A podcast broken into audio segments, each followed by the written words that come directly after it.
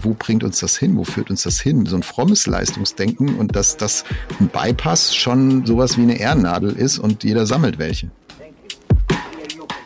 Geburtstag unserer jüngsten Tochter und mitten an dem Geburtstag haut es mich aus den Schuhen. Also ich hatte einen Herzinfarkt. Naja, also Gott ist ja gut und klasse und toll und ich will ja das, will ja für ihn werben sozusagen, aber wenn ich als Christ jetzt eine Schwäche habe, dann ist das ja keine Werbung für Gott, also muss ich die Schwäche verstecken. Also wenn ich meine Schwäche nur darstelle, damit ich auf der Bühne glaubwürdig bin, oder ist sie inszenierte Schwäche. Wenn wir sagen, wir glauben wirklich, dass unser Wert und unsere Würde nicht von unserer Leistung kommt, sondern von Gott geschenkt ist, ein freies Geschenk, unabhängig davon, wer wir sind, ob wir stark sind, schwach in den Augen der Welt. Also wenn wir das wirklich glauben würden, dann müssten wir aus diesem System doch eigentlich aussteigen das Gebet oder Bibellesen oder so ist nicht die Methode, mit der ich einfach meine Schwäche überwinde und dann bin ich wieder so, wie ich vorher war, sondern die Krise, die Schwäche, das körperlich an die Grenzen kommen, fordert etwas anderes, etwas Neues. Mein Name ist Jörg Dechert und in der heutigen Folge unseres Podcasts rede ich mit Uwe Heimowski über Leistungsdenken, Authentizität und den geistlich reifen Umgang mit eigenen Grenzen.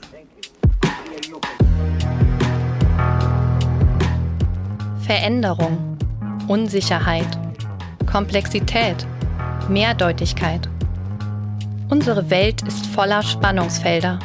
Mittendrin suchen Jörg Dechert und Uwe Heimowski nach einem Weg, leidenschaftlich zu glauben, differenziert zu denken und hoffnungsvoll zu leben. Dies ist ein Teil ihrer Suche. Willkommen bei Wegfinder. Jesus folgen in einer komplexen Welt.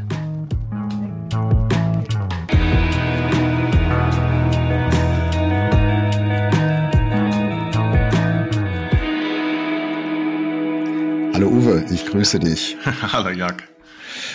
Uwe, Anne Spiegel sagt dir sicher was, oder? War Ministerin für Familie, Frauen, Jugend, Integration und Verbraucherschutz des Landes Rheinland-Pfalz. Ich lese es extra ab, weil es so viel ist. Und das reicht noch nicht. Sie war dann auch noch Ministerin für Umwelt, Energie, Ernährung und Forsten. Ist dann in die Bundespolitik gewechselt, wie du weißt, äh, mhm. als Bundesministerin für Familie, Senioren, Frauen und Jugend. Also eine irre Aufzählung. Und dann ist es irgendwie gecrashed. Da ging es um ihre Rolle ähm, im Nachgang zur Flut im Ahrtal, dass sie Urlaub genommen hat, ähm, dass sie, äh, dass sie schlecht politisch kommuniziert hat, dass sie an Sitzungen teilgenommen hat, äh, hat sie gesagt, dann hat sie doch nicht teilgenommen gehabt, hat sich dann rausgestellt und so weiter. Ich will gar nicht so sehr jetzt auf Anne Spiegel und den politischen Fall, sondern wir reden heute über persönliche Grenzen, denn das ist das, was nachher in den, in den Medien viel diskutiert wurde und nicht ein bisschen auch im politischen Berlin, glaube ich. Wie ist denn das eigentlich mit Leistungsfähigkeit, mit Familie, mit Krankheit von Angehörigen. Redet man ja nicht so oft drüber, wenn man auf der Bühne steht. Du und ich, wir stehen immer mal auf Bühnen. Auch dieser Podcast ist eine Bühne. Ich glaube, es wird Zeit, wir müssen mal reden über Leistungsdenken, über Schein und Sein, so über den ehrlichen Umgang mit den eigenen Grenzen. Wie geht's dir mit dem Thema? Welche Art von Grenzen hast du schon mal so schmerzhaft erfahren? Vielleicht auch öffentlich, also die auch öffentlich sichtbar geworden sind. Ja, das mit dem Öffentlichen ist ja immer so eine Sache. Ne? Ich, das ist ja auch die Frage, worüber ist die Anne Spiegel genau gestolpert? Also ihre letzte Pressekonferenz, die dann nicht mehr zu retten war, die einerseits sehr persönlich war, also erstaunlich, ja, auch in der Geschichte der Bundesrepublik nicht so oft vorgekommen, dass eine Frau so persönlich sagt, ich habe vier Kinder und einen Mann, der krank ist. Und ich habe es einfach nicht geschafft. Es war zu viel. Ähm, das war einerseits mutig, andererseits dann über die Regieanweisungen zu diskutieren. Also es war, es war eben trotzdem inszeniert. Das war das, das Verrückte. Und ich glaube, das war das auch, was, was dann irgendwie nicht mehr funktioniert hat. Also wenn ich meine Schwachheit versuche ganz stark medial zu inszenieren, dann, dann funktioniert es nicht. Und das ist natürlich, damit sind wir beim Bereich Politik, wir sind beim Bereich Medien, wir sind beim Bereich, wie gehe ich um mit meiner Schwachheit. Ähm, und bevor ich dann persönlich was sage, möchte ich mal eine kurze Erfahrung sagen. Irgendwann schrieb mich mal jemand an und sagte, sag mal, dir geht's wohl immer gut. Hm? Und dann sage ich, wie kommst du da drauf? Sagt, ja, ich verfolge dich auf Facebook und dann sehe ich immer diese ganzen schönen Familienbilder und die tollen Sachen und so.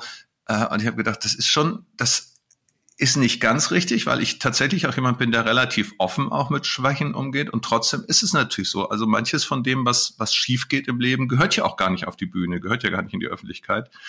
Und so erzeugt man dann bewusst oder unbewusst irgendwie ein Bild von Stärke, das aber vielleicht gar nicht, gar nicht immer wahr ist.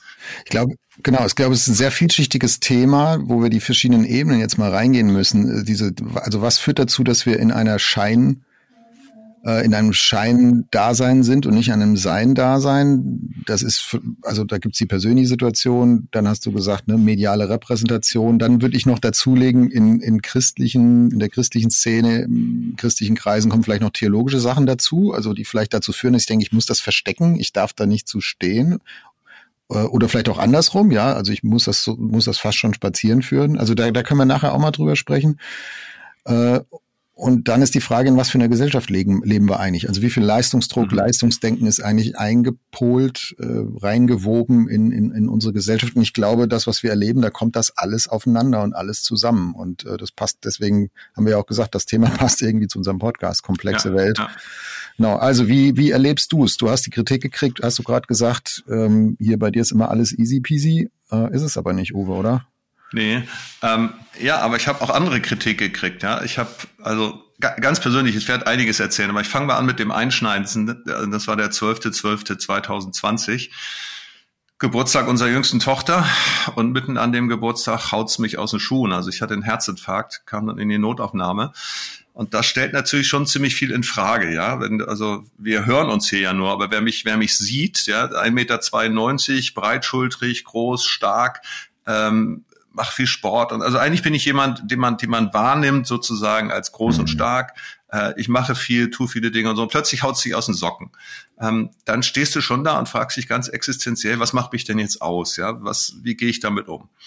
Und dann ist man natürlich, das kennst du ja auch, auch wenn es nur unsere kleine christliche Welt ist, trotzdem einigermaßen exponiert, auch als politischer Beauftragter. Also habe ich überlegt, wie, wie mache ich denn das jetzt, bevor irgendwelche Gerüchte rumgehen oder so, habe ich erstmal alle meine Familie angerufen, meine Freunde, die mir näher stehen und so. Und dann irgendwann nach zwei Tagen habe ich auch einen Facebook-Post gemacht und einen WhatsApp-Post, wo ich da sozusagen auf im Bett liege und den Leuten schreibe, danke, wenn ihr für mich betet.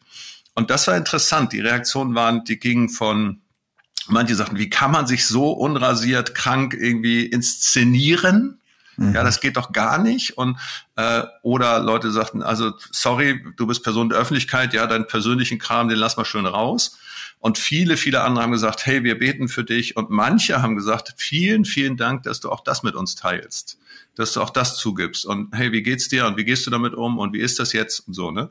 Und dann kamen natürlich auch ein paar Besserwisser, die gleich gesagt haben, ja, das ist ja klar, das ist ja eine typische Folge von deinem Lebensstil und äh, so, die Genau, ich dann belehren. Du machst ja auch zu viel, kein Wunder. Ja, ja genau. Und dann hast du natürlich, und dann gibt's noch Leute, die dir dann auch gleich wieder was verkaufen wollen. Ja, die haben irgendwie ein Pülverchen, wenn du das dann schluckst für mhm. 25 Euro pro Woche, dann hast du nie wieder einen Herzinfarkt. Ja. Oder ich, vielleicht, vielleicht könntest du ja auch mal beten, Uwe. Könntest du ja auch mal versuchen. Ja, das mache ich auch gelegentlich. Ja, also das war, jetzt, das war jetzt ironisch. Ne? Ja, das habe ich, das, das habe ich schon, das habe ich schon verstanden. Ja. Ähm, aber ich wollte sagen, die, die, die ganzen Sachen sind so unterschiedlich und alleine das ist zum mhm. Teil auch ein Grund. Und du sagst, Mann, ich will mit manchen gar nicht in die Öffentlichkeit, weil ich, weil ich dieses belehrende oder verkaufende, das will ich dann auch gar nicht haben. Ja, also das hilft ja auch nicht weiter in dem Moment. Du, du hast gesagt, also als das passiert ist am Geburtstag von deiner Tochter, musstest du dich ja erstmal selber sortieren. Also was, wer bin ich jetzt noch, sage ich mal, oder zumindest vorübergehend? Was ändert das an meiner Identität, an meinem Selbstbild, auch, auch medizinisch natürlich erstmal, ne? Wie gehe ich damit um? Was ist jetzt nötig? Und, und gleichzeitig kommen dann diese medialen Fragen und die, die Fragen christlicher Repräsentation Repräsentationspflicht und so. Also kannst du, kannst du mir nochmal sagen, wie, wie lange hat das ungefähr gedauert? Also wie lange hast du gebraucht, dich persönlich da, dazu zu verhalten und wann fing das dann an, dass du dich auch mit deinem, mit deinem Außenbild sozusagen beschäftigen musstest oder hast? Ja, also ich sag mal, das eine ist dann, du bist erstmal, erstmal haut dich das aus den Socken, äh, körperlich, ne, musste ich einigermaßen wieder, wieder regenerieren und dann haben die da mehrere Stents gesetzt und was, was die halt so machen. Und ich war, nachdem das alles abgeschlossen war, also ich war dann, dann mehrfach in der Klinik, äh, das war doch alles ein bisschen aufwendiger, als sie dachten und habe dann eine Reha gemacht. Fünf Wochen war ich in der Reha. Und diese Reha-Zeit, die war, die war sehr hilfreich für mich. Also da, also da lernst du von Ernährung bis Bewegung, Sport, ganz viele Sachen nochmal neu zu denken. Aber ich habe auch ganz viele Bücher gelesen zum Thema Sabbatzeit, Stille, habe mich aus Sachen rausgenommen, habe natürlich Gott auch gefragt, kann ich meinen Job noch weitermachen? Ja, äh, geht das? Also rein mal von der Schlagzahl, von der Taktung ist das möglich, aber auch von dem, von dem äh, von dem Druck, ja, wenn du, wenn du Verantwortung trägst, geht das, kann, wie, wie schaffe ich das, ja, welche Sachen kann ich machen? Und da hat mir einfach diese fünf Wochen Auszeit haben mir total geholfen. Dann habe ich einen guten Freund oder guten Bekannten, der ist Pastor und ist auch Psychologe, mit dem habe ich mich so zu so Coaching-Einheiten äh, mehrfach getroffen und ganz viele Fragen gestellt. Und ich sag mal, so ein halbes Jahr etwa ähm, hat das gedauert, wo für mich die Grundfragen geklärt waren, wo ich einfach gemerkt habe, okay, ähm, also ich war auch fünf Monate tatsächlich krankgeschrieben ähm, wo ich dann im Rahmen meiner Möglichkeiten was gemacht habe, äh, was halt ging, weil so gar nichts machen kann ich auch nicht, dann, dann werde ich irgendwie nervös, das ist da auch nicht mein Ding. Aber ähm, halbes Jahr und das hat einiges geklärt und das war gut, aber ähm, es bleibt es bleibt irgendwie. Also ich bin ich bin nicht mehr genau der gleiche wie vorher, sondern da hat sich tatsächlich was verändert, ja. Mhm. Also ich ich hatte mal das war das war kurz bevor ich in meiner jetzigen Rolle äh, als Vorstandsvorsitzender beim, bei, bei EF der Sinnsender gelandet bin. Aber ich war schon im Unternehmen. Ich, ich hatte mein, meine, sagen wir, gesundheitlich bedrohlichster Crash, wo ich an meine Grenzen gekommen bin, war eine äh, Lungenembolie. Mhm. Mm, da gab es so ein paar genetische Vorgeschichten und so. Das hat man aber alles erst hinterher rausgefunden. Und ich habe mir dann von Ärzten immer angehört, ja, äh, rauchen Sie, trinken Sie, äh, wie leben Sie, so und so und so, ne? Auch Sport und alles. Ja, nee, das dürften Sie eigentlich nicht kriegen. Also, ja, äh, das nützt mir aber nichts. Also ich, ich habe mich damals selber in die Notaufnahme eingeliefert und habe äh, ich habe gelernt, also in der Notaufnahme muss ja manchmal lange warten, wenn du dir da irgendwie eine relativ harmlose Verletzung zugezogen hast, aber halt nirgendwo anders hin kannst. Aber wenn du das Wort Lungenembolie sagst, dann springen sie alle. Ähm, da habe ich erst gemerkt, oh, anscheinend ist das gefährlich, was da irgendwie passiert ist. Das habe ich nämlich nicht, nicht empfunden, nicht gefühlt. Ähm, und der Weg raus war kürzer als bei dir, medizinisch. Äh, ich kann mich aber auch erinnern, ich, äh, also bis die Lunge so richtig wieder ne, Atemvolumen kriegt und so, das, ähm, das dauert. Ich habe mich an Häuserecken festgehalten. Ich gesagt, so fühlt sich's an, wenn du mal 80 bist und irgendwie einen Berg hochlaufen musst oder so. Ich habe ich fand das jetzt nicht so schlimm, weil ich noch nicht so in der öffentlichen Sichtbarkeit drin war, wie ich es jetzt bin. Ähm, ich habe das schon genutzt dann auch, um irgendwelche äh, Verantwortung natürlich äh, nicht nur auf Pause zu stellen, sondern zum Teil auch ganz abzugeben.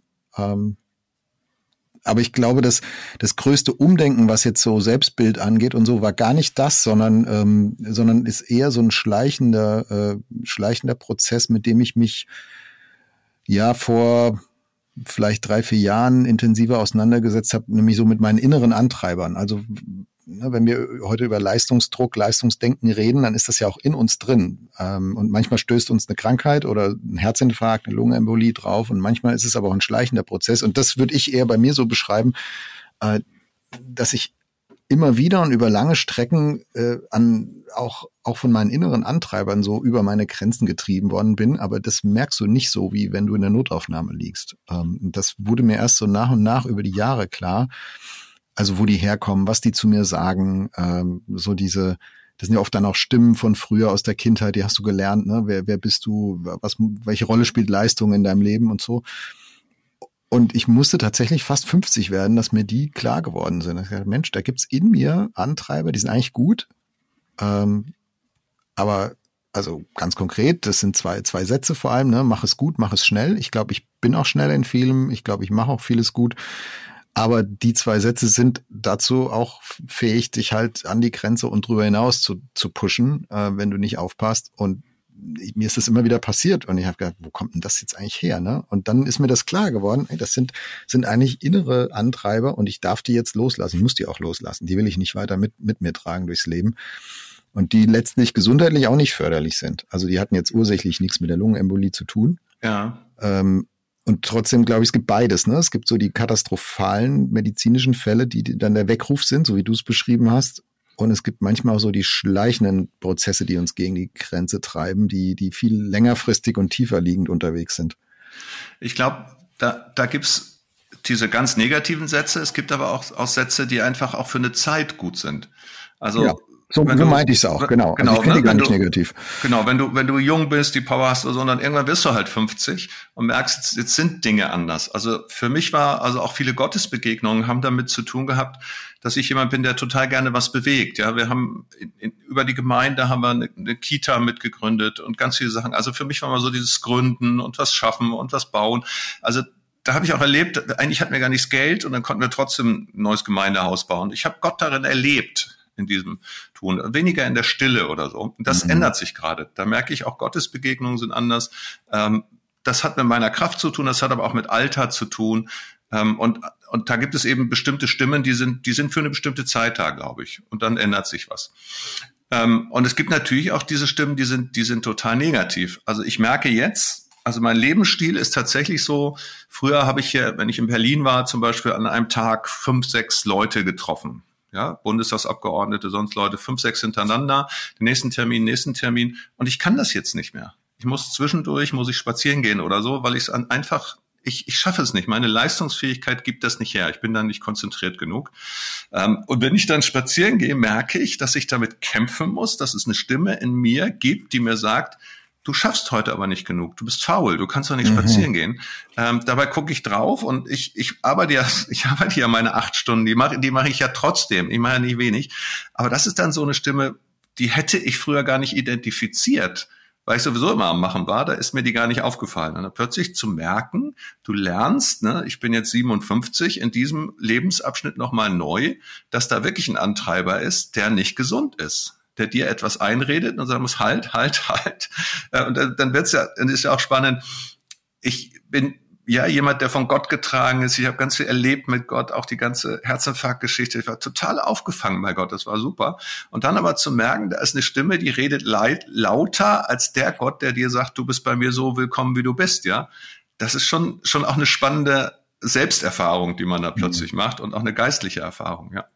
Jetzt haben wir über innere Stimmen gesprochen. Ich finde, wo du gerade sagst, Stimme Gottes, es gibt auch in der in dem Kontext in der Kultur äh, in der in der Szene in Anführungszeichen in der wir zu Hause sind gibt's ja auch Stimmen die sowas ähm, vielleicht begünstigen oder oder pushen also die manchmal auch Gott so in in, in den Mund gelegt werden ne? also es ist es geht ja nicht um irgendwas also das ist meine Beobachtung so ich habe jetzt den Großteil meines Berufslebens ja in in christlichen Bezügen hauptamtlich verbracht äh, wie du auch ähm, mir hat nie jemand gesagt, ne, es ist für den Herrn, du musst jetzt mal hier richtig Gas geben, aber es ist ein bisschen implizit doch immer drin. Ähm, und das ist vielleicht immer, wo Idealisten arbeiten, stelle ich mir bei Greenpeace und Amnesty vielleicht ähnlich vor.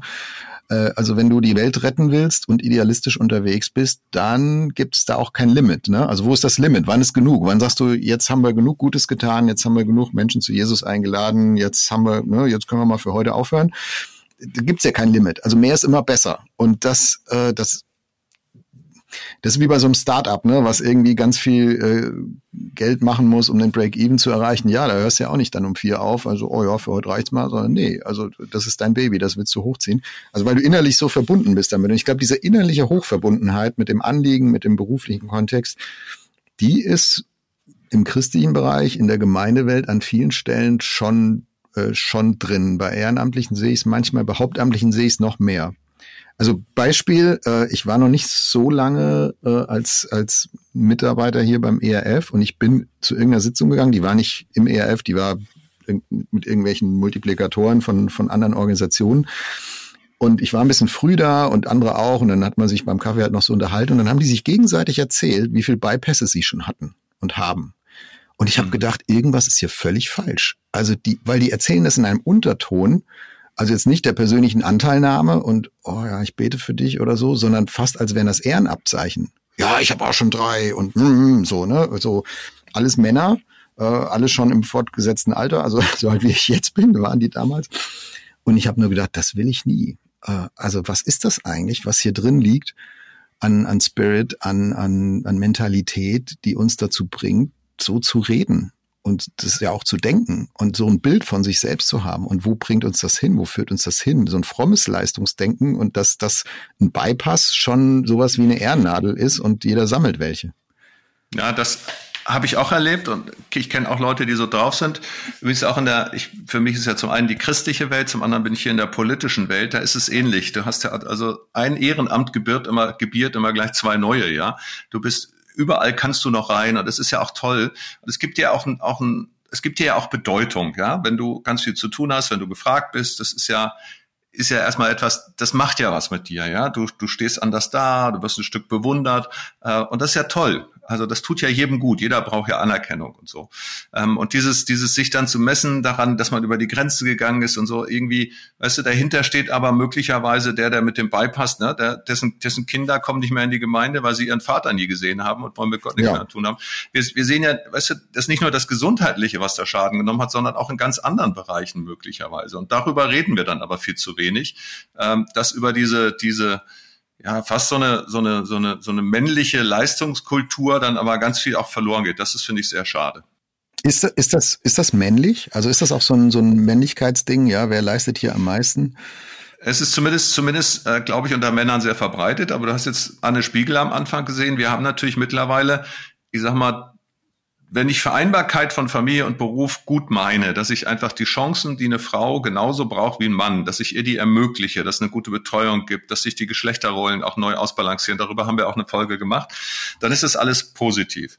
Wenn ich aber, also gerade das war in der DDR, wenn du mit Frauen redest, die in der DDR gelebt haben, ja, die, die waren gleichberechtigt beruflich, mussten sich aber trotzdem komplett um die Erziehungs- und die Hausarbeit kümmern, obendrauf. Mhm. Und dass das dann irgendwann mal zu viel werden kann, ist was anderes als, als bei Männern. Das ist mehr dieses, die Frauen, die müssen sozusagen die ganze Last tragen und Männer, Männer suchen dann mehr die, die Ämter, die auch irgendwie ziemlich, ich sag mal, medienwirksam sind oder wo man aufhält oder wo man eine Bedeutung hat. Das ist, mhm. wir haben es ja immer noch so. Wir sehen ja die Quoten in den Vorständen, die sind nun mal sehr männlich. Insofern, mhm. ich würde das jetzt nicht sagen, es ist biologisch so, dass das bei Männern so sein muss, aber beobachten kann man schon. Ja, und die, die Art von zu viel ist dann verschieden, das glaube ich auch. Also ja. Jetzt, ja, wir reden jetzt ein bisschen im Klischee und in, in Rollenzuschreibungen, aber bei Männern wahrscheinlich eher zu, zu viel im Sinne eines Wettbewerbs, kompetitiv und bei Frauen vielleicht eher zu viel äh, im Sinne einer Ganzheitlichkeit, äh, wo aber die Summe von allen Teilen dann einfach sind viel zu viele Aspekte, die man dann irgendwie schon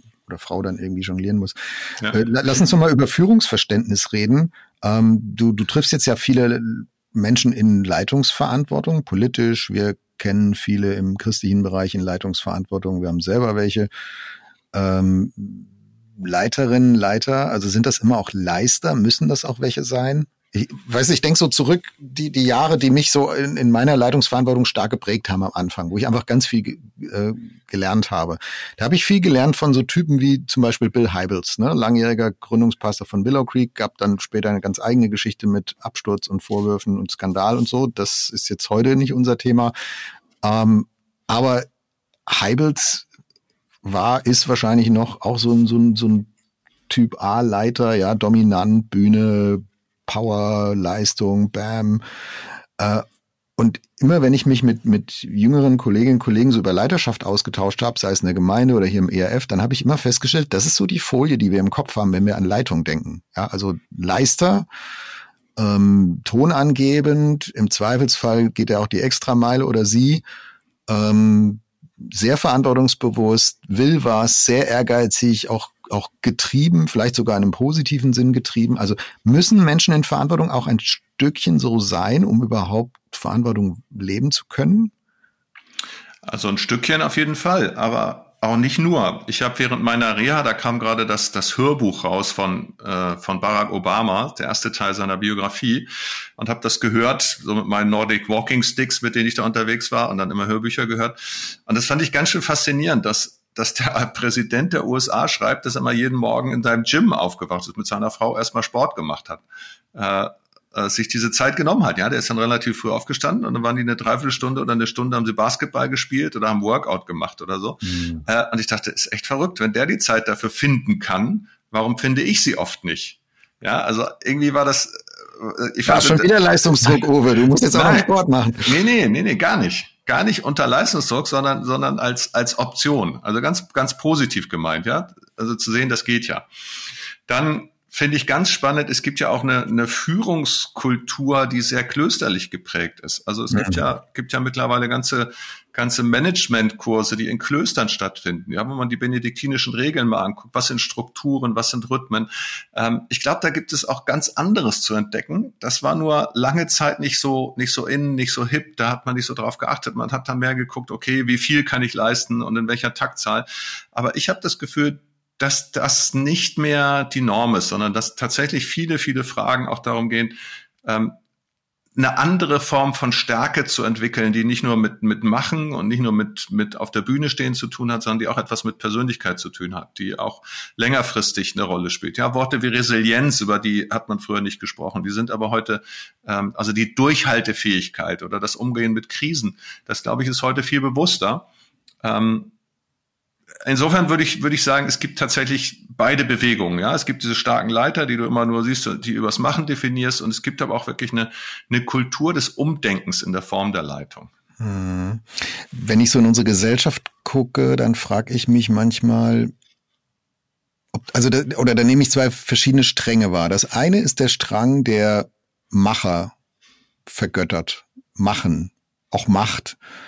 Ähm, das führt in Extreme, die du, ja, jetzt kann man wieder auf Putin gucken und sagen, guck mal da, ist auch so ein Männlichkeitsding, ne, mit nacktem Oberkörper auf dem Pferd und so. Also, so, aber, aber so dieses, ich habe die Sache im Griff, es läuft, ähm, ich kann, ich leiste, ich tue, so, das ist so ein Strang. Ganz viel von unserem Wirtschaftsleben ist drauf gepolt leisten, Geld machen. Das ist völlig selbstverständlich. Das haben wir von klein auf gelernt. Ne? Ich bin ja auch, äh, vertrete ja auch einen Arbeitgeber. Es ist völlig klar, wenn wir einen Arbeitsvertrag mit Mitarbeitern machen, ja, wir erwarten auch was. Ist ja logisch. Also wir mhm. bezahlen mhm. was, also erwarten wir was. So. Das ist, das ist als Strang in unserer Kulturgesellschaft ganz tief drin. Mhm, zum Teil auch im, im, im, in der Gemeindewelt. Äh, da haben wir schon ein paar paar Dinge zugesagt.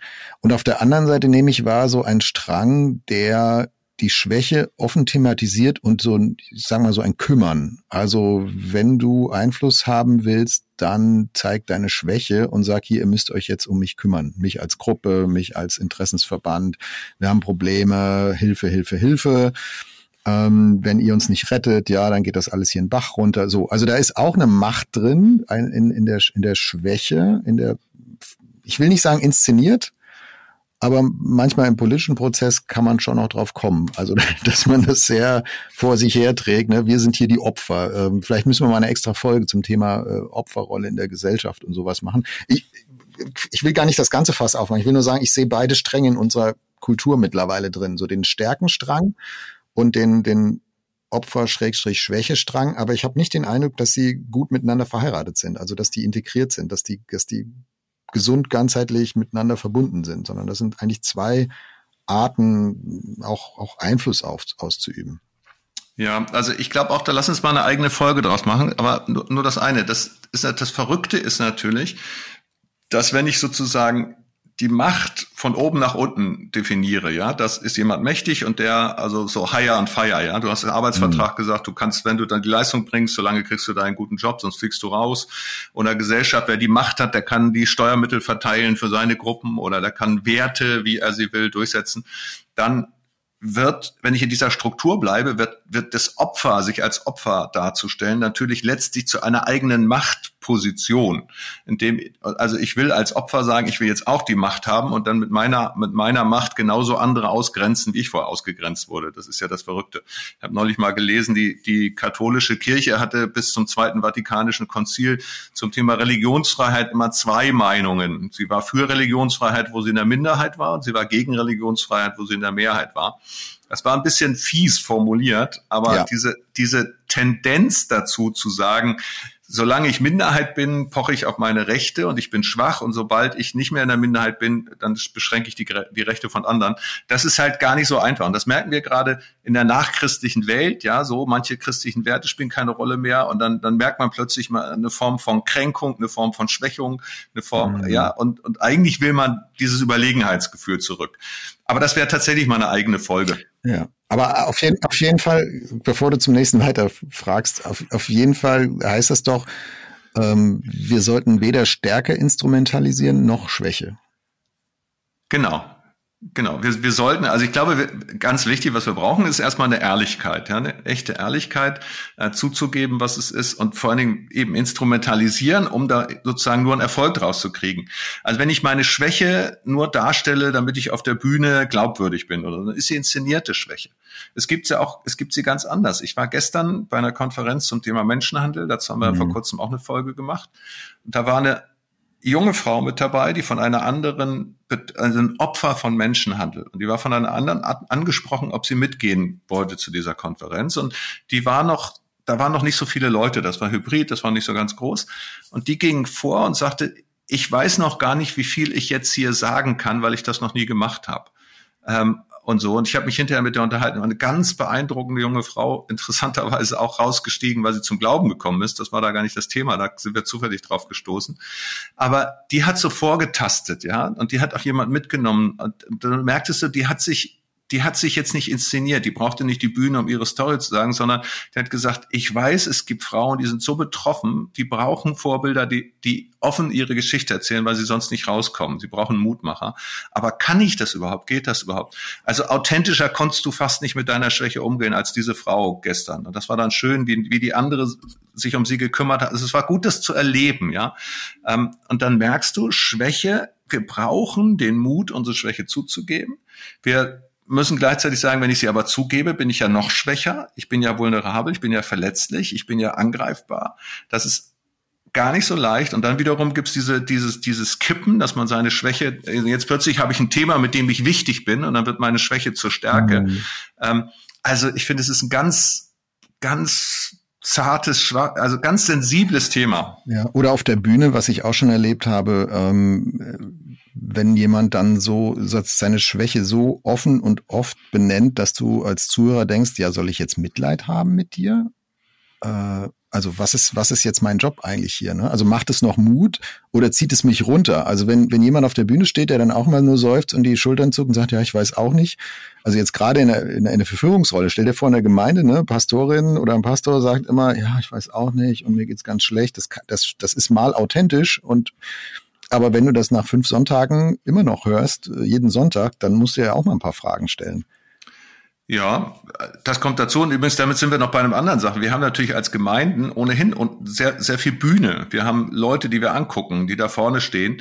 Und dadurch, dass, dass wir auch so, so eine Bühnenwelt sind. Wir haben ja sozusagen eine interne, ständig mediale Welt, in der einige vorne stehen. Ähm, ist es auch nochmal ganz schwierig, ja. Wie ehrlich gehe ich dann miteinander um? Wie viel kann ich sagen? Ähm, wen betrifft das alles mit? Wenn du von deiner Lungenembolie erzählst und ich von meinem Herzinfarkt, dann ist das ja nicht nur Jörg Dechert und Uwe Heimowski, sondern dann haben wir auch noch Frauen und Kinder und die sind da irgendwie mit drin. Wie, viel davon darf sein, ja? Oder wie viel rede ich von meiner Ehekrise in der Seelsorge? Kann ich, kann ich jemand begleiten und sagen, wir, wir haben gerade auch eine schlechte Phase, aber meine Frau möchte nicht, dass ich auf der Bühne davon rede. Also das betrifft ja ganz viele mit. Und meine Kinder möchten auch nicht, dass ich mhm. gerade über die Pubertätskrise da in der Predigt was erzähle. Also es ist ja immer so ein, so ein, so ein Austarieren von, von was gehört in die Öffentlichkeit, was gehört auf die Bühne, was, was gehört ganz ins Private. Also ich finde, ich finde, es ist ganz schwer, da auch ein Maß zu finden, ja, sich nicht zu inszenieren und gleichzeitig authentisch zu sein. Ich finde, ich finde, es ist schwer. Mhm. Und dann gibt's auch in der Gemeindewelt auch theologische Prägungen, Strömungen, wo das, wo das vielleicht auch gar nicht erwünscht ist. Also wo das also ich, ich sag's mal ganz böse und ganz platt und wahrscheinlich tue ich jetzt allen Unrecht, ähm, aber wo man so den Eindruck hat, na ja, also Gott ist ja gut und klasse und toll und ich will ja das, will ja für ihn werben sozusagen, aber wenn ich als Christ jetzt eine Schwäche habe, dann ist das ja keine Werbung für Gott, also muss ich die Schwäche verstecken. Und mein ganzes Umfeld in der Gemeinde bringt mir das vielleicht ohne große Worte auch bei. Also alle sind äh, Smiley Faces, Happy Sonntags und ja, wie geht's dir? Ja, preis den Herrn, alles super. Ähm, und du denkst, wenn du da zu Besuch kommst, boah, Freunde, so positiv kann euer Leben gar nicht sein. Ja, oder ihr seid auf einem anderen Planeten unterwegs als ich. Ähm, und das, wo, wenn er dann anfängst, hinter die Kulissen zu gucken, dann so ein Doppelleben aufgeht und sagt, ja genau, es ist auch nicht so positiv, aber wir glauben irgendwie, wir müssten das so darstellen, weil Schwäche nicht sein darf, aus irgendwelchen theologischen Gründen oder weil man so als, als Prägung gelernt hat von klein auf in, in einer bestimmten Gemeindeecke. Also das gibt's schon auch. Vielleicht nicht mehr so oft, also wie unsere ganze Gesellschaft ja andere Tabus hat als vielleicht noch in den 50er, 60er Jahren.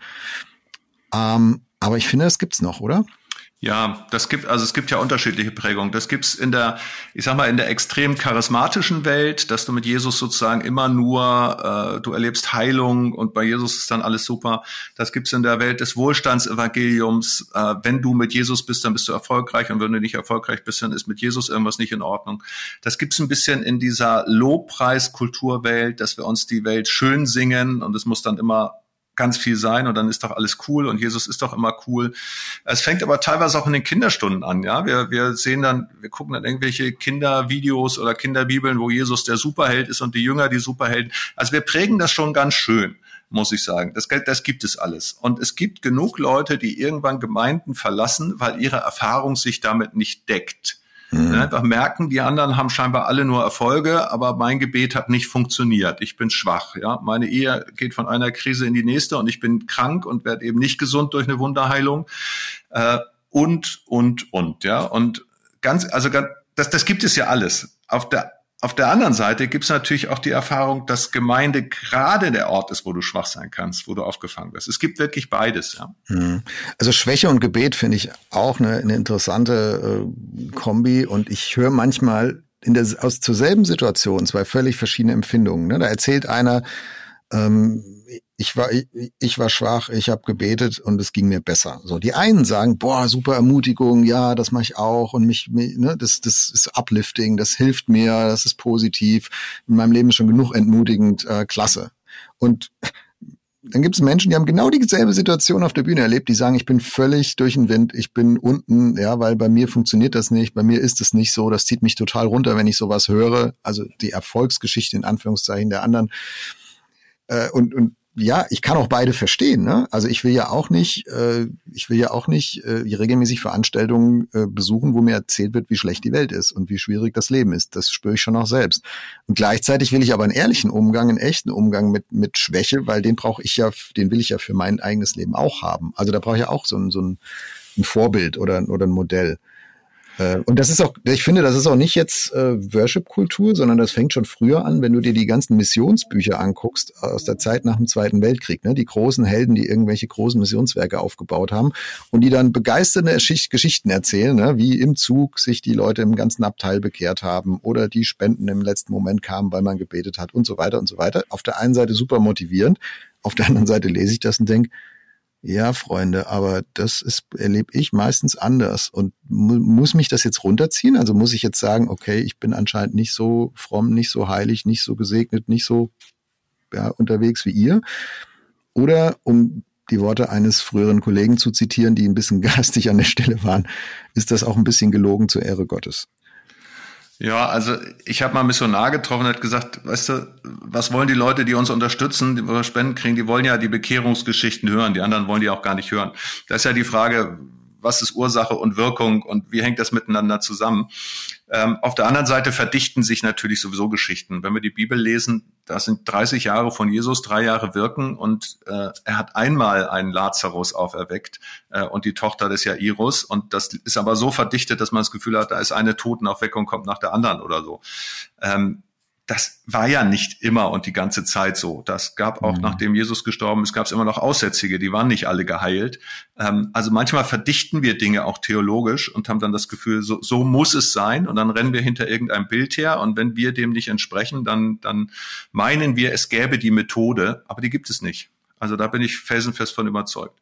Ich habe aber auch Erfahrung gemacht, das ist ja das Verrückte, du kannst ja auch immer das Kind mit dem Bade aus, ausschütten. Ich habe mal äh, in der Gemeinde kam eine Frau zu mir, eine Witwe, die ihren Mann verloren hat, total bitter, wirklich bitter. Und sie sagte, ich, ich ertrage das nicht, wenn du eine Geschichte von deiner Frau erzählst, äh, weil ich bin alleine und ich möchte nicht das nicht hören. Ne? Äh, und da habe ich gedacht, oh ja, Mensch, das darfst du jetzt nicht erzählen. Ähm, eine andere Geschichte war, dass, dass es ging um Jakobus 5, wie man für, für, für, für Kranke betet, dass man das als Älteste anbietet. Und dann kommt jemand und sagt, ich bin aber krank, du kannst du hier nicht erzählen, dass, dass Gott Leute heilen möchte. Ähm, und dann ist mir irgendwann bewusst geworden, das kann doch nicht wahr sein. Ich kann mir doch nicht von, also dass die Witwe alleine ist und bitter ist, das ist traurig, aber ich kann, sie darf doch nicht das Narrativ bestimmen. Genauso wenig wie die Erfolgsgeschichte darf doch auch nicht die Bitterkeit das Narrativ bestimmen. Mhm. Und ich möchte auch nicht sagen, dass alle Kranken geheilt werden, aber ich werde doch nicht aufhören, für Kranke zu beten, in der, in der Hoffnung, dass Gott vielleicht dem einen oder anderen begegnet. Also es gibt doch was dazwischen. Und dieses, dieses dazwischen, das glaube ich, das müssen wir uns mehr trauen. Und das sehen wir ja auch bei Jesus. Also vielleicht, du hast Jesus angesprochen, vielleicht gucken wir auch nochmal ähm, noch da rein. Wir glaube, wir projizieren ja auch unsere eigenen Bilder von Stärke und von Schwäche auf Jesus. Ne? Also ist er jetzt der erfolgreiche Startup-Missionar, der eine weltweite Revolution äh, betreibt und anzettelt und äh, und sozusagen von Wunder zu Wunder eilt? Oder ist er der, der, der Leidensknecht, der Geschlagene, der, die, der in die, meine Schwäche mit hineingeht, als mein Bruder, äh, der, der bei mir ist? Beides ist ja, ist ja nicht falsch. Äh, wie, wie, was können wir von Jesus lernen, wenn wir ins Neue Testament reinschauen, was Schwäche angeht? Lass uns da auch noch mal ein bisschen drüber sprechen. Ja, das erste, was wir von ihm lernen können, ist natürlich, wie ist er selber mit seiner Schwäche umgegangen? Ähm, und da fällt, fällt mir, wir kommen ja gerade jetzt auch von der ganzen Osterzeit her und Karfreitag, da fällt mir natürlich schon mal der Abend auf, äh, der Gründonnerstag, wo Jesus dann gebetet hat, äh, so extrem angespannt, dass er Blut und Wasser geschwitzt hat, so einsam, dass er seinen Jüngern gesagt hat, könnt ihr nicht eine Stunde mit mir wachen? Ähm, dann kommt der Karfreitag, Jesus am Kreuz, der gebetet hat, mein Gott, mein Gott, warum hast du mich verlassen? Ja, also der hat ja seine Schwäche zugegeben, der hat seine Einsamkeit zugegeben, der, der hat es ja nicht verdrängt oder so. Und dann hat er sich trotz dieser völligen Einsamkeit, der Gottverlassenheit um seine Mutter gekümmert, um Johannes gekümmert, den jüngsten Jünger, der hat sich immer noch um andere gekümmert. Und das ist ja das äh, Matthäus 11, Vers 28, ganz berühmter Vers, kommt her zu mir alle, die ihr mühselig und beladen seid. Also Jesus war ja jemand, der Menschen, egal wie sie waren, immer wieder vermittelt hat, so wie du bist, bist du bei mir willkommen. Mhm. Komm erstmal, komm du, sei du da.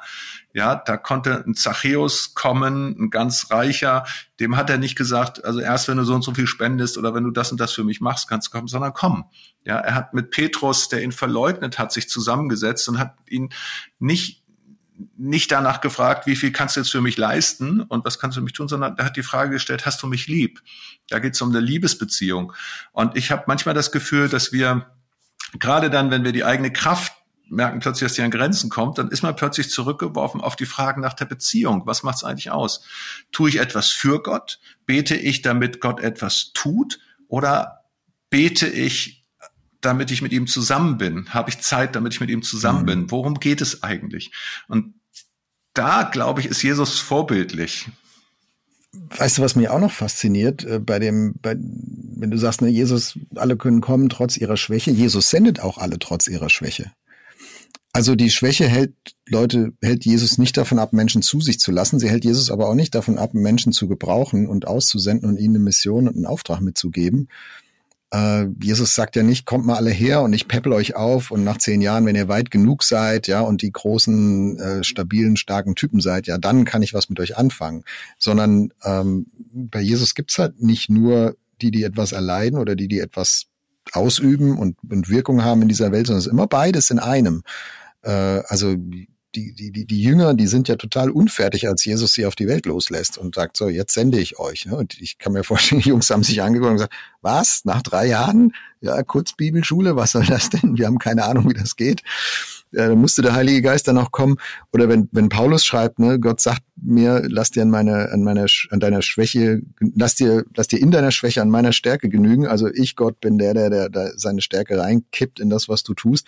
Also das finde ich auch nochmal, gibt, gibt auch uns in, in Schwächen auch eine Würde, dass Jesus uns nicht nur sozusagen barmherzig annimmt, weil wir jetzt halt Opfer sind, äh, sondern dass Jesus auch sagt, nee, du bist gar nicht nur Opfer. Also ich sehe deine Schwäche, sie, sie hält mich überhaupt nicht davon ab, dich lieb zu haben, komm zu mir und sie hält dich auch nicht davon ab, in dieser Welt eine Bedeutung zu haben, eine Wirkung für andere.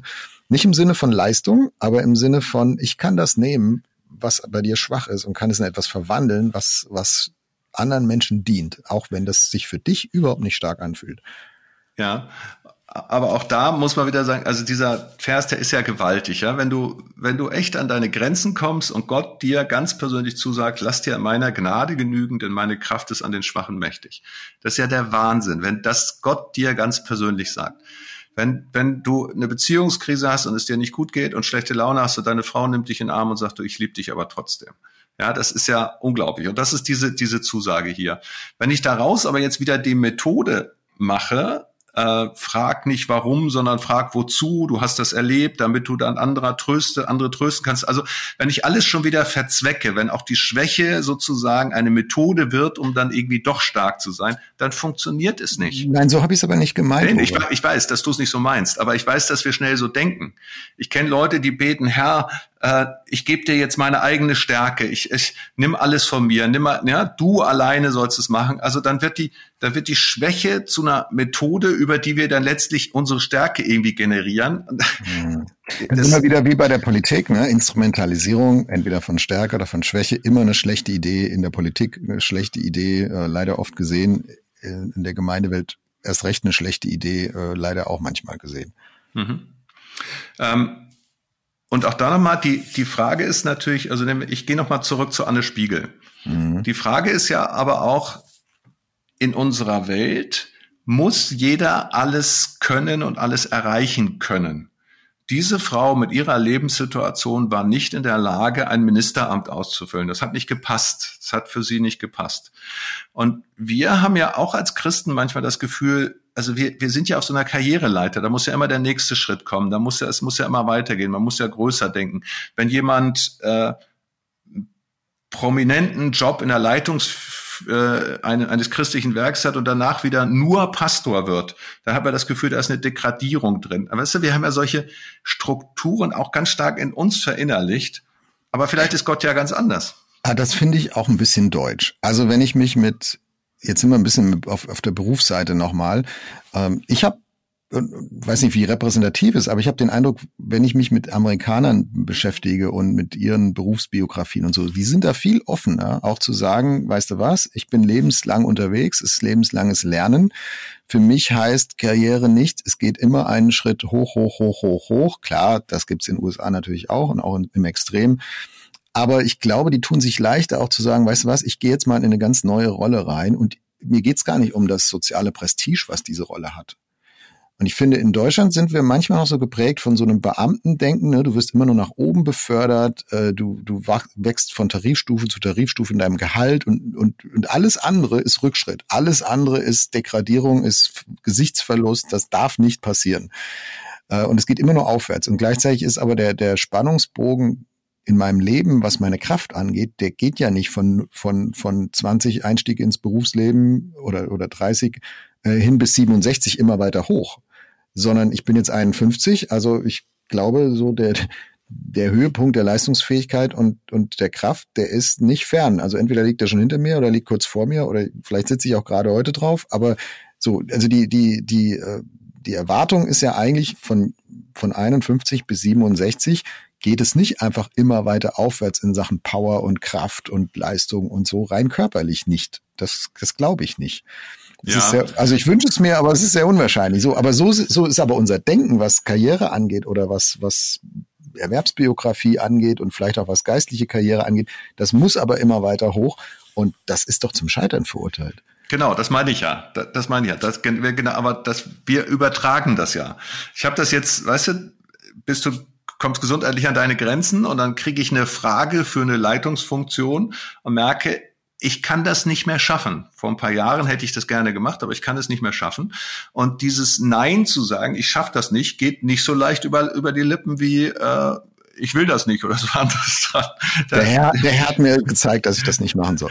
Es ist schon, es ist schon nicht ganz ohne, einfach zu sagen, tut mir leid, ich, ich schaffe es nicht, ich kann es nicht. Ja. Ähm, und gleichzeitig ist es auch so, dass du denkst, meine Güte, ist eben so, ja. Also da muss man auch lernen, an Sachen ranzukommen. Und eigentlich müssten doch Christen äh, und Christinnen, wenn wir sagen, wir glauben wirklich, dass unser Wert und unsere Würde nicht von unserer Leistung kommt, sondern von Gott geschenkt ist, ein freies Geschenk, unabhängig davon, wer wir sind, ob wir stark sind, schwach in den Augen der Welt. Also wenn wir das wirklich glauben würden, dann müssten wir aus diesem System doch eigentlich aussteigen. Und es ist nicht nur so, dass wir aus dem System nicht aussteigen, innerlich oder äußerlich, sondern dass wir in unseren Kirchen und Gemeinden genau das gleiche System auch bauen. Ja, leider ja. Und zum Glück aber nicht immer. Also wenn wir jetzt mal hingucken, ich kenne ja ein paar Leute, die in den letzten Jahren in Ruhestand gegangen sind. Und da gibt es wirklich ein paar auch so christliche Leiter, wo du denkst, Leute, Leute, Leute, also die, die zerschlagen jetzt das, was sie kaputt, also sie machen jetzt kaputt, was sie aufgebaut haben, ja, weil sie einfach nicht loslassen können. Ähm, da will ich jetzt gar nicht näher drauf eingehen. Du hast das Gefühl, die, die können damit nicht umgehen, dass sie jetzt nicht mehr so mächtig sind, wie sie waren, also hauen sie auf alles drauf. Dann hast du tolle Leute dabei, so richtig weise Leute, die, die mit dieser neuen Rolle so wunderbar umgehen. Ich finde, dass Jürgen Wert, einer deiner Vorgänger, so ein ganz typisches Beispiel ist. Peter Strauch. Es gibt tolle Leute in der mhm. christlichen Szene, die auf eine Weise in den Ruhestand gegangen sind, in eine neue Lebensphase, dass sie ganz viel zu geben haben. Und zwar zu geben nicht mehr über ihre Macht und ihre, über ihre Power, sondern über ihre Weisheit, über ihre Klugheit, über, über ja, Beziehungen. Beziehungen, ein Stück, ein Stück Altersmilde auch im besten Sinne. Ja, die können dir ganz viel Gnade vermitteln, die können mhm. dir Mut machen. Also ich finde das ganz stark. Findest du, dass es da Generationsunterschiede gibt? Also wir haben jetzt viel geredet über die Generation, die so nach dem Krieg gekommen ist. Wir beide sind jetzt so, ich weiß gar nicht wie man, also ich bin glaube ich Generation X, du gerade nicht mehr wahrscheinlich. Äh, aber was stellst du fest so bei jungen Leuten, ne? Generation Y, Z, die jetzt so ins Berufsleben starten? Äh, glaubst du, die werden das anders machen? Leben die das anders? Wie beobachtest du das? Ich weiß es noch nicht so richtig. Also grundsätzlich merke ich, dass wenn ich wenn ich jetzt mal meinen Sohn nehme, für den ist der ein gutes Studium macht und wahrscheinlich mal einen guten Job haben wird, aber in dessen Überlegungen zum Thema Lebensplanung spielen so, so Themen wie, wie können wir unsere Jobs splitten, meine Frau, die ich mal habe, äh, wie kriege ich Zeit für meine Kinder, äh, was bleibt noch für Ehrenamt übrig, ich brauche nicht unbedingt ein Auto, ein Statussymbol oder so. Also ich habe das Gefühl, da werden andere Werte wichtiger. Mhm. Und das finde ich schön. Das finde ich ja. sehr, sehr eindrücklich, dass das so ist. Nur muss man sagen, die sind am Anfang. Ob sie das auch durchhalten, ob die Karrieremühle das auch zulässt, was sie sich wünschen, das weiß man noch nicht. Aber von, den, von der Grundorientierung habe ich das Gefühl, da spielen, da spielen Fragen wie Sinn, Beziehung, ähm, wechselseitiges Verzichten, äh, sich gegenseitig ermutigen, sp spielen eine größere Rolle, als sie das in meiner Generation ja. noch hatten. Ja, das, also das würde ich unterstreichen, würde ich auch so sehen. Das ist zumindest nicht schambesetzt. Oder, oder da guckt man nicht hin und sagt, was denkst du, sondern das ist in der Generation eigentlich fast Usus. Also ja, wir, wir mhm. machen jetzt hier immer Schubladen auf, ne? Ist klar, wir können gar nicht so differenziert reden, wie man eigentlich müsste. Für mich ist manchmal der Pendelschlag so weit rüber in, in Richtung, ne, wie, wie Work-Life-Fragen, Balance-Fragen, ähm, dass ich mich frage, können die eigentlich auch was aufbauen? Also wenn sie müssten, ähm, oder sind die so äh, in, in, in diesen Balance-Themen drin, ähm, also wie, wie viel Leistungsfähigkeit, wenn es denn drauf ankäme, steckt da eigentlich drin? Ähm, da also, bin ich, da bin ich ja ganz, also da bin ich sowas von optimistisch. Nicht nur, weil ich fünf tolle super. Kinder, nicht nur, weil ich selber fünf tolle Kinder habe, sondern weil ich fest davon überzeugt bin, dass die Antworten für die Fragen von morgen in der Generation von morgen drinsteckt, weil Gott genau diese Kids genau in diese Zeit gerufen hat und geschaffen hat und befähigt hat. Die werden Dinge erfinden, technisch und sonst wie, die so gut sind, die so passen, die werden sich in eine Herausforderung stellen. Die werden den Klimawandel meistern. Wir nicht mehr, aber die. Also ich traue dieser nächsten Generation unfassbar viel zu, wirklich. Und ähm, da gibt's immer auch ein paar, die abhängen und immer ein paar, wo du sagst, meine Güte, was ist denn das jetzt? Aber ganz grundsätzlich, Mann, Gott hat doch, weißt du, was waren wir aus der Sicht meiner Eltern, die nach dem Krieg alles aufgebaut haben, was haben die gearbeitet mit ihren Händen? Für die war ich ja schon ein fauler Sack. Und trotzdem habe ich ja, ein bisschen was weil du aufgebaut. Dich ins gemacht, ja, weil du dich auch in deren gemachtes Nest reinsetzen konntest, generationsmäßig. Ja, genau. Aber trotzdem haben wir auch was aufgebaut. Und ich traue der nächsten Generation da richtig ja. viel zu. Also da muss ich ehrlich sagen, denen traue ich viel zu. Und wenn dazu gehört, dass die auch einen neuen Mut haben, zu ihren Schwächen zu stehen, zu ihren Grenzen zu stehen, dann ist es doch genial. Genau. Und dann will ich das von denen auch lernen. Also das finde ich, finde ich super äh, dass, dass, dass man ja nicht nur in eine Richtung lernt. Wenn du, wenn du jung bist, lernst du von deinen Eltern ganz viel, aber irgendwann dreht sich das. Und das wünsche ich mir eigentlich äh, für die Zeit zwischen jetzt und irgendwann. also je, je älter ich werde, dass ich in der anderen Richtung äh, stärker anfange zu lernen, auch was unser Thema Schwäche angeht. Also ich glaube, da können wir was Ganzheitlichkeit angeht und, und auch, auch Ehrlichkeit, äh, Transparenz an so einer Stelle ganz viel lernen von den. Von ja, und wir brauchen ja, also zum Thema Schwäche, wir brauchen ja generell auch ein Feedback. Also da nochmal ein Erlebnis aus meiner Krank aus meinem Krankenhaus-Ding. Ich, ich hatte also diesen Herzinfarkt und dann hing ich da an den, an den Maschinen, nachdem das Herzkatheter, der Herzkatheter erfolgt ist und die mehrere Stents gesetzt haben. Und du bist also mit an der Blutdruckmessgerät und allen möglichen Dingen. Und mir war sehr langweilig und ich schnapp mir mein Smartphone und während ich da drauf gucke, fängt plötzlich die ganze Maschinerie an zu fiepen und zu piepen und ist total laut. Und die Ärztin kam reingerannt und sagte, was, was, was ist los hier? Was passiert denn gerade? Was haben Sie denn jetzt gemacht? Wieso ist denn Ihr Blutdruck? Der ist weit über 200. Und ich hatte eine E-Mail von einem Christen gelesen, mit dem ich viel zu tun haben musste, immer dienstlich. Und es war ganz fürchterlich. Also ja, so ein Corona-Mail, das war wirklich schrecklich. Äh, und ich habe gemerkt, dass diese Maschinen mir das Feedback gegeben haben, dass mein Körper damit nicht klarkommt, aber ich hätte das gar nicht bemerkt ohne die Maschinen. Mhm. Also ich habe es tatsächlich, das war für mich so erhellend zu merken, meine Güte, hier macht mich gerade etwas krank, von dem ich gar nicht mitkriege, dass es mich krank macht. Und nun hängt man ja nicht ständig an solchen Pulsmessgeräten, aber Pulsmessgeräte, an denen man hängt, ist seine Frau, seine Kinder und das ist die Brücke zu dem, was du gerade gesagt hast. Das sind gute Freunde. Die Frage ist ja, um, um wirklich mit unserer Schwäche umzugehen, haben wir Menschen, die sich trauen, uns auf unsere Schwäche anzusprechen? Haben wir den Mut, auf diese Stimme zu hören? Haben wir, nehmen wir das wahr. Und das ist etwas, was für mich, muss ich einfach sagen, auch ganz wichtig ist, dass ich Leute habe, die so nah an mir dran sind, dass sie mir das auch sagen, wenn sie denken, hier, guck mal, du mhm. gehst jetzt wieder über eine Grenze.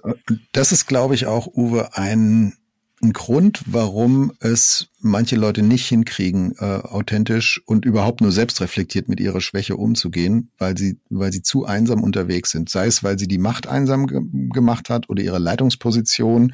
Wenn du, wenn du Leadpastor in irgendeiner Megachurch bist, ja, wie viele Leute können dir noch ehrlich die Wahrheit sagen, die du nicht hören willst. Ähm, und wie viel machen das auch noch? Also selbst wenn du das einforderst, also die Frage ist rein von der Konstellation her, oder wenn du Parteivorsitzender bist, oder also wie, wie oft passiert das eigentlich? Wie viele Leute lässt du noch an dich ran? Wie einsam warst du unterwegs im Lauf deines Lebens und wer ist dann an deiner Seite, der dir nochmal sagt, pass mal auf, mein Freund, hm, wir gucken hier mal hin. Oder ja. du solltest hier mal hingucken, du hast da echt ein Problem.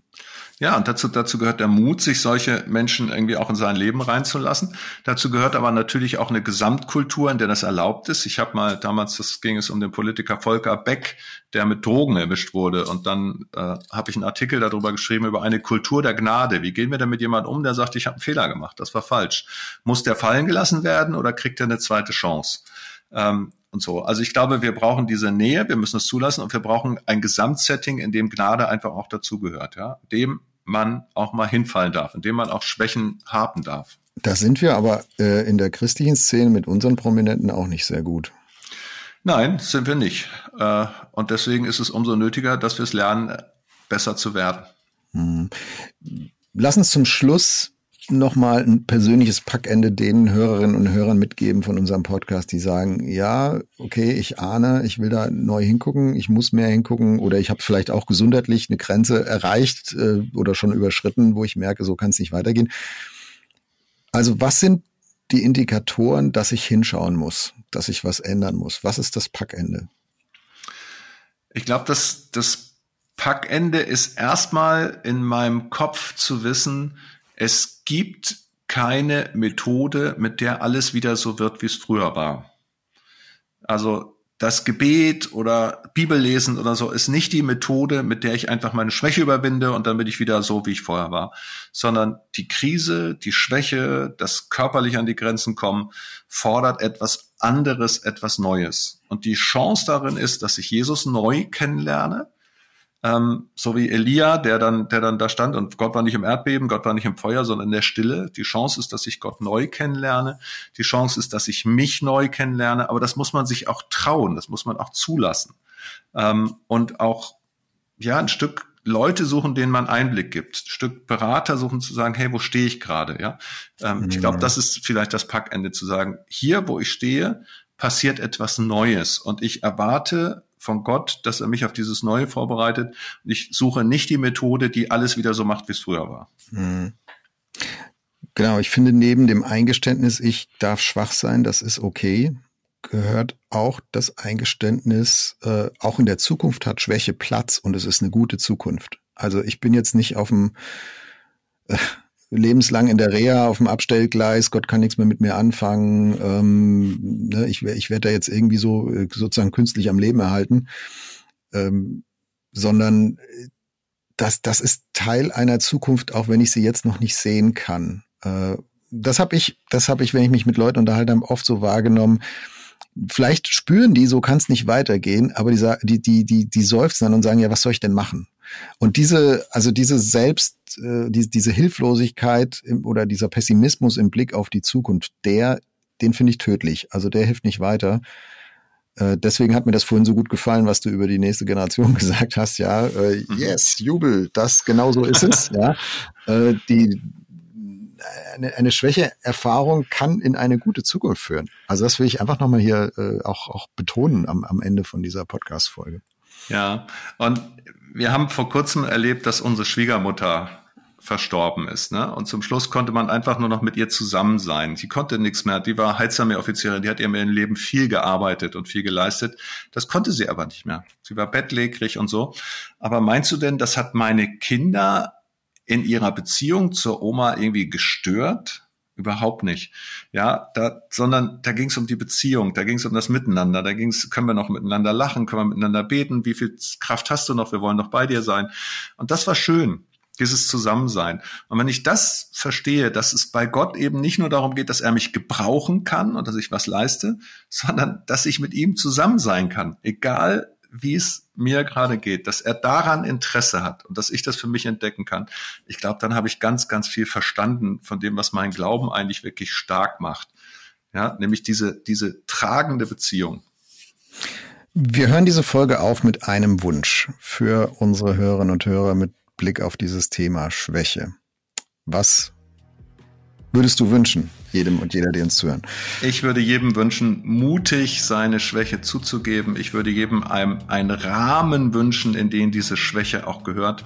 Und ich würde jedem ein Gottesbild wünschen, das, das, ja, dass das nicht ausschließt, sondern zulässt. Äh, sondern einschließt. Das, das letzte würde ja. ich, äh, wäre mein Wunsch jetzt gewesen. Du hast es schon wunderbar gesagt. Ich will da gar nichts hinzufügen. Uwe, danke für das Gespräch. Ja, Jörg, sehr gerne. Danke auch dir. Das war Wegfinder. Jesus folgen in einer komplexen Welt. Was nimmst du mit aus dieser Folge? Welches Thema wünschst du dir für eine der nächsten Folgen? Gib uns gerne Feedback unter erf.de/slash Wegfinder. Auf Wiederhören bei der nächsten Folge von Wegfinder, ein Podcast von ERF, der Sinnsender. Mehr Podcasts von uns findest du unter erf.de/slash podcasts und natürlich bei Apple, Google und Spotify.